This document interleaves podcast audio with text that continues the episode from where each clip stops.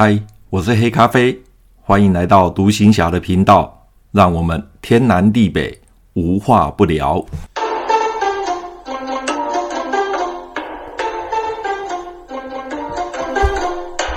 上一集我们讲到我所搭的安盛轮，哦，在船上的五零机枪对着老共的渔政船开枪。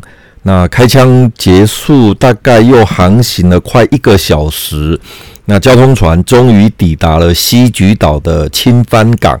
那个年代，青帆港那个“帆”就是番茄的“番”，没有草字头。青帆港现在好像改名叫青帆港，“帆”就是那个帆船的“帆”哦，改名叫青帆港。那以前叫做青帆港。那对比于台湾而言呢？南竿岛它是另外一个世界，那对比于南竿岛而言呢，莒光岛又是另外一个世界。我们的船哦，一到了青帆港的时候，我第一眼看到莒光岛，那时候我的感受实在无法形容。我总感觉到跟在台湾那个对比实在差太多了。台湾假设是在那个年代，台湾是一个很热闹的地方，那青帆港呢？哦，也就是莒光岛呢，又是另外一个世界，而那个世界中间的时间差，大概我看大概有三四十年、四五十年，因为当时我在清帆港一上船，一一上港的时候，一上到码头的时候，它就是像那个城墙一样，像古代那个那个城墙，它就围着那个礁石。哦，围着礁石这样盖盖起来，那感觉好像回到了清末民初那个年代哦，就是在电影上面啊或影片上面看到清末民初那个年代。那在南竿的时候呢，我还没有这种感觉，可是，在莒光岛这种感觉非常的强烈，非常的强烈。那青帆港呢，它就是突出于礁石所搭建的一个混凝土港。也就是说，整个青帆港它是礁石，但是就在礁石上面用混凝土把它做出一个港口，然后中间延伸一个小码头，那旁边就像类似城门一样，哦，就像城门一样，那坐落在礁石上面，很像电影那个海盗所盘踞的小岛，所以呢，感觉上莒光岛就是一个海盗岛一样，哦，在那当时我那个感觉啦，好，那觉得它的硬体设施呢，非常非常的原始，哦，非常的原始，跟台湾哈最少我我在看最少落差个三四十年四五十年。那在城墙旁边呢，有驻守在此地的呃一些部队。那我们建管排呢，呃，就是驻守在呃西莒岛的中央部位，也就是在西莒的指挥部旁边。那船一船，我们一进到那个城墙里面，然后。入港，这样算入港，然后登记一下我们的资料之后，我就看到呃舰管牌的弟兄在一旁等候。那那个时候我并不认识舰管牌的那个弟兄，我也没有见过他，是他认出我来的。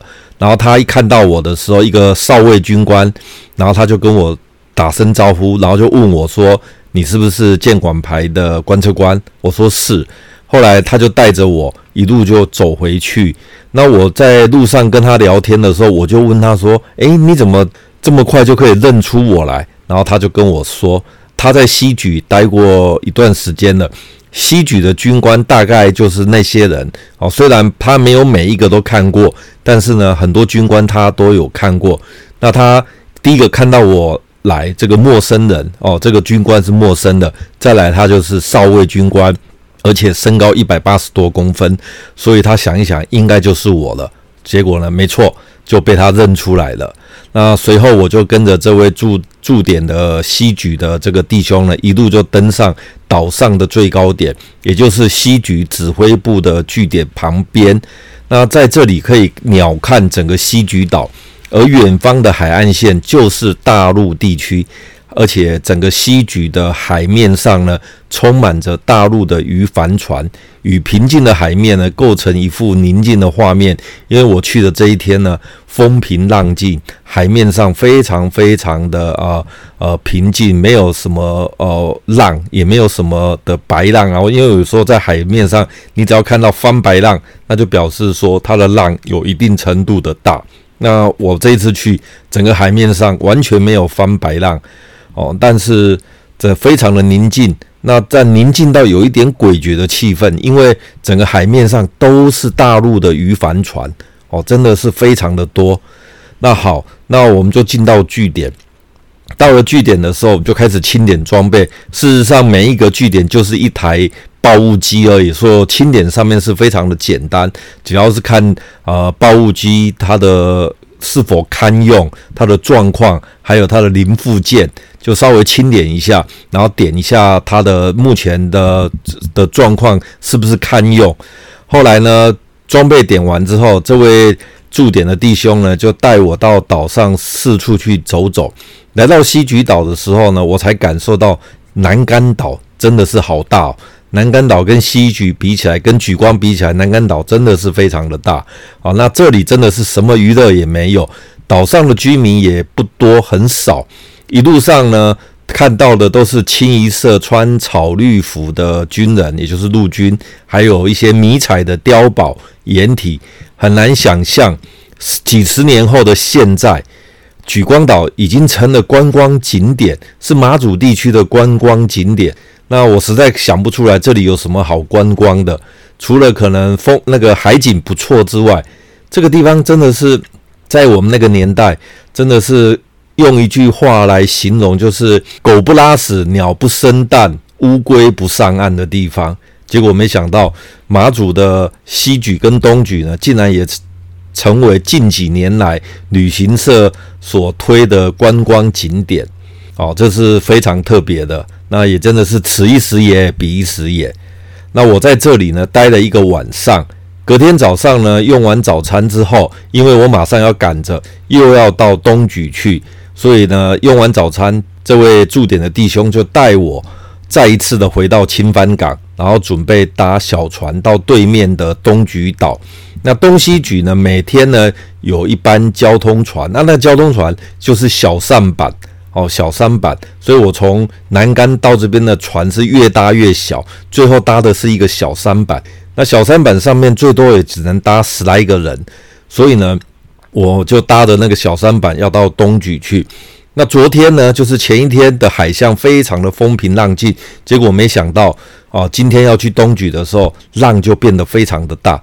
小舢板在海面上航行，险象环生呐！一上船，每个人都发一件呃救生衣。那浪是非常大，东举跟西举中间其实没有隔很远，但是那个浪真的是非常的大。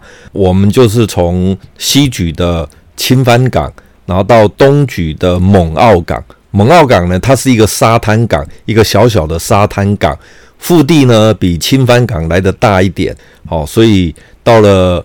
呃，猛澳港的时候，我马上就赶快下船，因为我今天下午就要搭另外一艘船哦，要离开东莒，所以呢，我一下船之后，我马上就往那个东莒的据点走啊。同样的，东莒的弟兄也是第一次和我见面，那他认人的方式跟西莒的弟兄一模一样。我每到一个地方呢。呃，弟兄们就会用无线电，还有用有线电话呢，就会通报说我目前人在哪里，接下来要到哪边去了。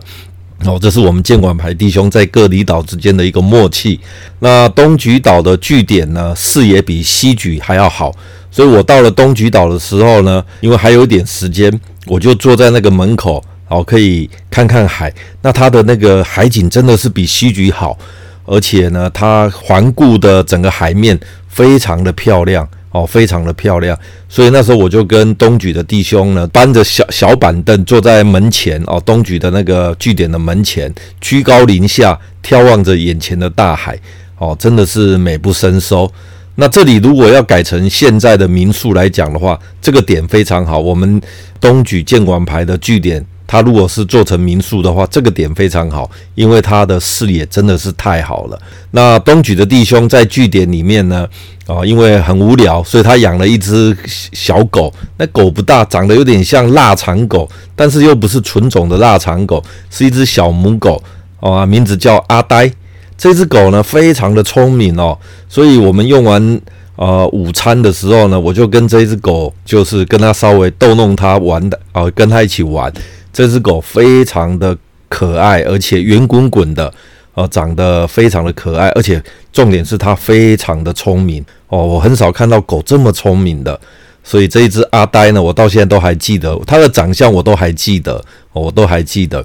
吃完中餐之后，我就跟着东举的弟兄，还有这只小狗阿呆，我们就坐在那个门口的小板凳上，一边看着海，一边聊天，一边逗弄着这只小狗阿呆。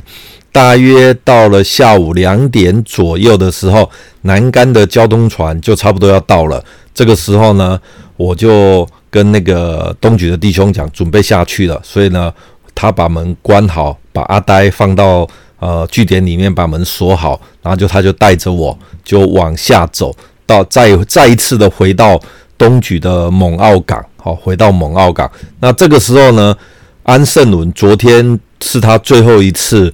出交通船的任务，那今天就换另外一艘新签约的船，叫宏达轮。宏达轮，我刚刚啊，我前几集有讲过，它的吨位比安盛轮来的大，但是呢，很可惜的，宏达轮是我第一次搭，同样的也是我最后一次搭，因为隔了大概两个月吧，两三个月吧，宏达轮就在西莒的青帆港附近的海域触礁沉没了。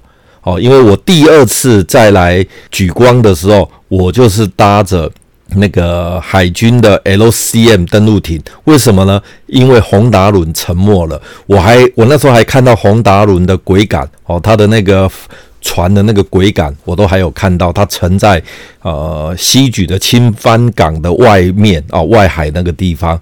所以呢，这一次搭了宏达轮，却也是我最后一次搭宏达轮了。好。那今天的关于莒光哦，视察莒光的的这个整个状况啊，整个情形呢，就跟各位分享到这边。好，今天就讲到这边，拜拜。